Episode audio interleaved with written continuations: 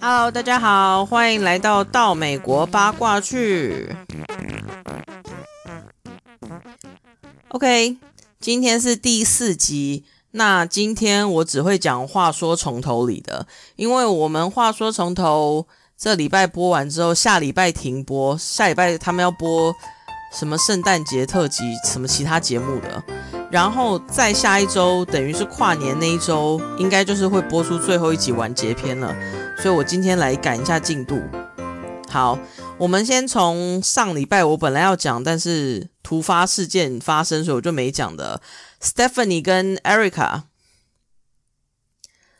Stephanie 她在上这个节目之前呢，她的职业是 YouTuber，他的 YouTube 频道有三十七万人订阅，同时他也在 OnlyFans 或是其他的平台上面靠拍裸照赚钱。那因为他的身材还不错，他就是有肉，然后胸部又很丰满，所以他其实。赚的钱还蛮丰富的。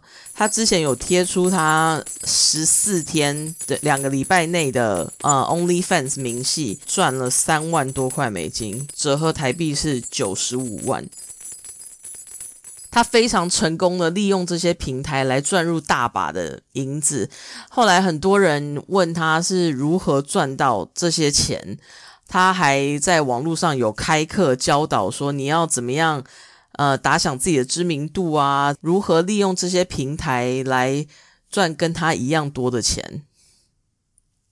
他上了这个节目之后呢，他买了新车，又换了新房子，而且他的新房子不是就是我们去看房子，然后说啊我喜欢我就买了，他是买完之后全部里面内装全部都打掉，然后刻制化成他自己想要的样子。假如说这个空间我想要。当成我专门拍照的摄影棚，他们就啪啪啪啪啪啪啪，帮他弄成一个专门拍照的空间，所以他的家等于是为了他而克制化的。那他的新车呢，也不是一般的新车，他的车子是保时捷。如果你有 follow 他 Instagram 的话，你会发现他，呃，就这个礼拜他有贴了他跟车子的合照，那一台车是他第三辆保时捷。所以可以看出来，他过得非常非常优渥的生活。好，这是他现在下了节目后的近况。有关他以前的生活呢？他以前年轻的时候跟一名男子相恋，后来他们就一起搬到洛杉矶去。那 Stephanie 那时候是想要当演员，所以他就想要追寻他的演员梦。结果没想到后来跟男友分手，然后演员梦也没有追寻成功，所以他就开始改当脱衣舞娘。那他的花名叫做 Kitty，等于叫小猫咪。那当然，这些事情挖出来，因为也不算挖出来了。他其实，在他的 YouTube 频道，他都有讲他以前当舞娘的经验。那当然，就有很多网友抨击他说：“你不是病得很严重吗？那你怎么还可以在那种卫生环境这么难掌控的地方当舞娘？你是不是假装你有病？”但是我爬了一下文，发现这些都是他病发前的人生，所以这样子攻击他，我觉得是有点不。有一点不公平啦，毕竟他病发前他也是就是个正常人，他如果想要干嘛，他就是干嘛。他在二零一五年的时候呢，还有出过一本自传。这本自传就是如果你在嗯 Google 上面打他的名字，他的资讯栏下面还会写说他是这本书的作者。这本书现在在 Amazon 还买得到，那没有中文翻译啦，我自己翻是叫做。呃，坏男孩与我的回忆，然后我最狂野、好笑还有丢脸的故事集，就应该是讲他当舞娘啊，跟拍裸照那一些遇到的奇人异事吧。好，他后来跟 Erica 的结果是，就像节目呈现，他们在节目里就已经分手了。那 Erica 现在是跟一名男子交往中。那他们两个就跟大家一样，他们两个也开了 OnlyFans，那里面有可以买的影片。如果你是要买他们两个人的影片讯息的话呢，一般的就是最普通的那一种，是六十五块美金。如果你要看他们两个只穿内衣的影片的话，那要一百块美金。另外还有一种服务是，你可以克制化指定说，哦，好，我今天希望你们穿《星际大战》里面的衣服，然后拍照给我。这样子的话，一张照片是三百块美金。所以等于非常非常好赚，这就是为什么成员死拼破头都要上这个节目。因为上这个节目之后，你再来开 OnlyFans，只要你有好好在经营，一定都会赚到不少的一笔钱。好，那除了上述讲的这些买影片跟买照片的服务呢，Erica 在上面还有贴一些，嗯，就是给会员观看的影片。影片的内容呢，有 Erica 跟男友一起做奶膜还是奶拓，就是 Stephanie 去的时候，他带 Stephanie 去做的那个奶拓。他是裸体，但是奶头那边有贴奶头流苏，就是有把点遮起来，然后有一一串你动的时候它会甩的那种流苏。那她那个男友就是负责帮她粘粘土在胸上这样。就是诸如此类的影片啊。艾瑞卡后来在节目播完的时候，他有接受访问说，她其实跟 Stephanie 认识根本不深，因为他就是光跟他聊天嘛。那他聊天的时候呈现出来就是很正面、阳光、爱冒险的一个形象。然后艾瑞卡平常又看 Stephanie 的 YouTube 影片。也发现说，哦，他真的就是跟他平常讲的那样形象是完全相符的。没想到两个人真正见面之后，才发现他本人是内向，然后又很多顾虑，然后又很不安全感的。所以两个人就是一直吵架，因为等于是他短时间内重新面对一个新人。加上他跟 Stephanie 真正同眠共枕的时间其实不超过四个晚上，然后有时候他们甚至没有住在同一个旅馆里面，所以他们实际相处的时间真的少之又少。这好，这是他们的八卦同枕。那接下来我要来讲 Jeffrey 跟 Varia。Jeffrey 的事情有一点复杂。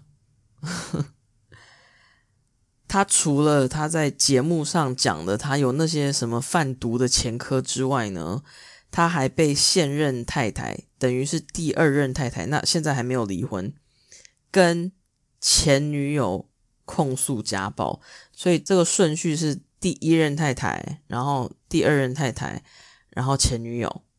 好，那当时节目在播出的时候呢，他的。被控告的罪名还没成立，是拍到一半的时候，法院开始受理啊。所以他是去年二零一九年六月的时候，在家里家暴前女友，就前女友报警抓人，前女友是指控他酒醉后施暴他。拉扯着女方的头发在房子里拖行，然后还掐着她的脖子，大力的去推头撞墙，再把她重重的摔在地上。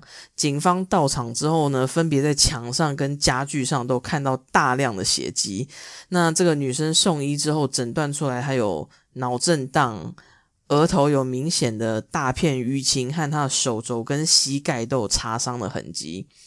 警方说，当时他们逮捕 Joffrey 的时候呢，他试图踢破警车车窗要逃逸，那警察那时候必须要压制他。这些是前女友的指控。接下来，他被前妻控诉说他也是家暴，然后绑架及伤害未满十四岁龄的孩童，应该是他们的儿子。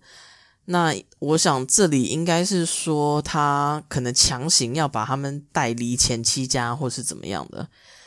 接下来还有呃干预报警，就是不让前妻报警和破坏公务的罪名。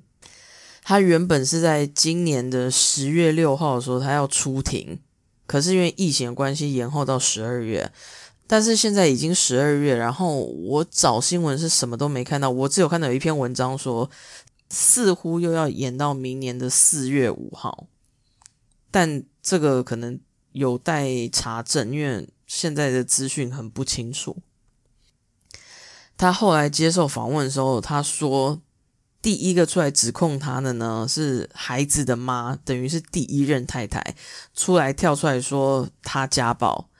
后来第二个太太也跳出来说他家暴，然后他跟前女友分手的时候，前女友也跳出来说他家暴。他就说这三个人一定是串通好要设计他，这其实一切都是捏造的，意图就是想要让他失去孩子的监护权。那他有一次在法院上的时候，法院有要他协商认罪，就说你你就认罪，然后我们就只会留记录，可是其他都不追究。但是他不愿意，他说他觉得他自己是清白的，所以他要继续上法院打官司。然后他也反驳说，有某一任不知道是哪一任，因为真的太复杂了，说有某一任对他申请限制令，应该是保护令啦，就是说。几公尺内你不能接近我们的那个命令。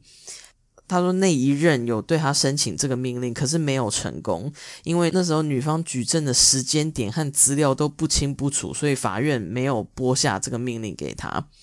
然后他同时也否认说有拿武器威胁前妻他们，他也没有性侵他们。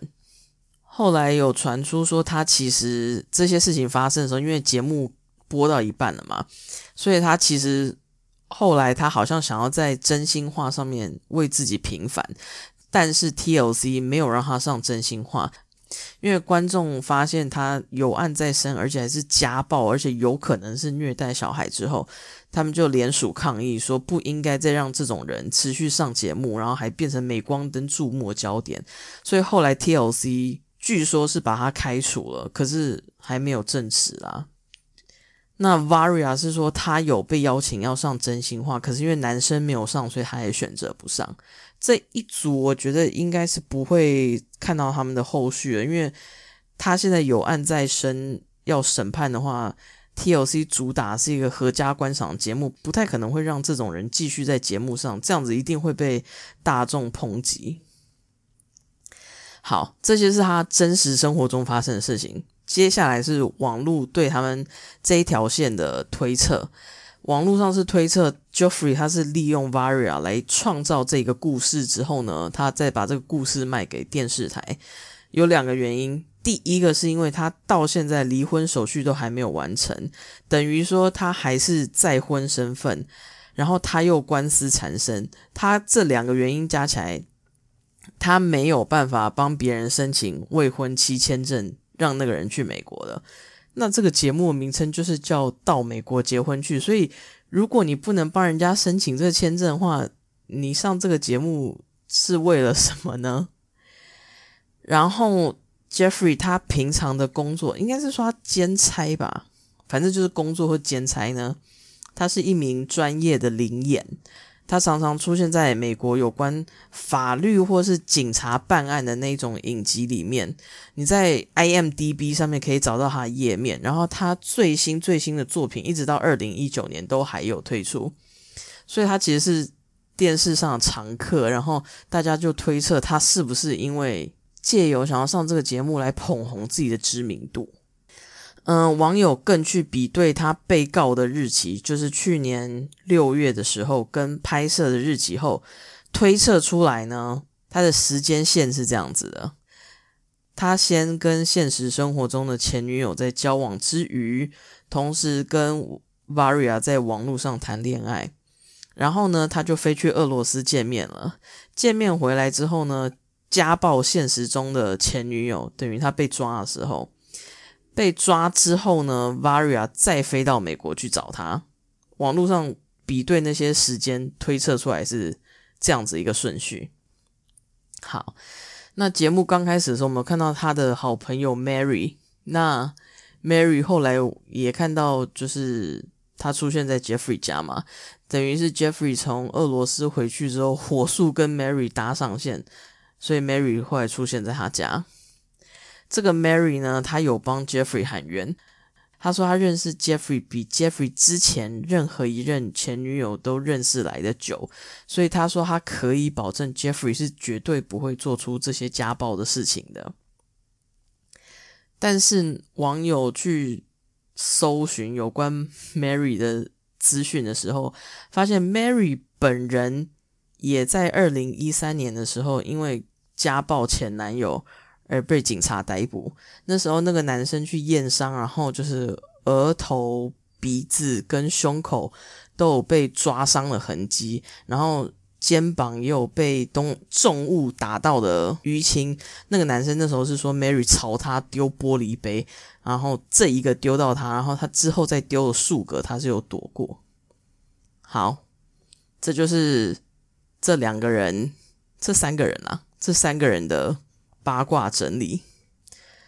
大家会不会觉得说，为什么上这些节目的人背景都这么的五花八门？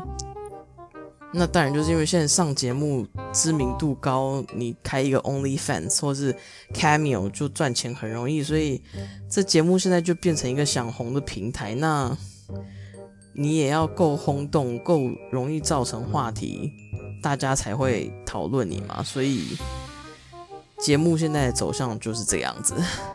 好，那今天就讲到这里。下礼拜我再我看还有谁没讲，好像是 Baby Girl Lisa 嘛，Ash 跟 Avery 其实没有什么八卦，他们唯一的八卦就是其实 Ash 已经去过美国找 Avery 很多次了。所以节目里面说什么哦，他经济状况不好不能去，其实都是鬼扯淡啦，只是为了想要故意营造他们是第一次见面的那种那种气氛。但他们俩其实已经见面好几次，然后他们俩就分分合合，分分合合。嗯，下礼拜我就讲 Baby Girl Lisa 跟乌斯曼的八卦来做完结。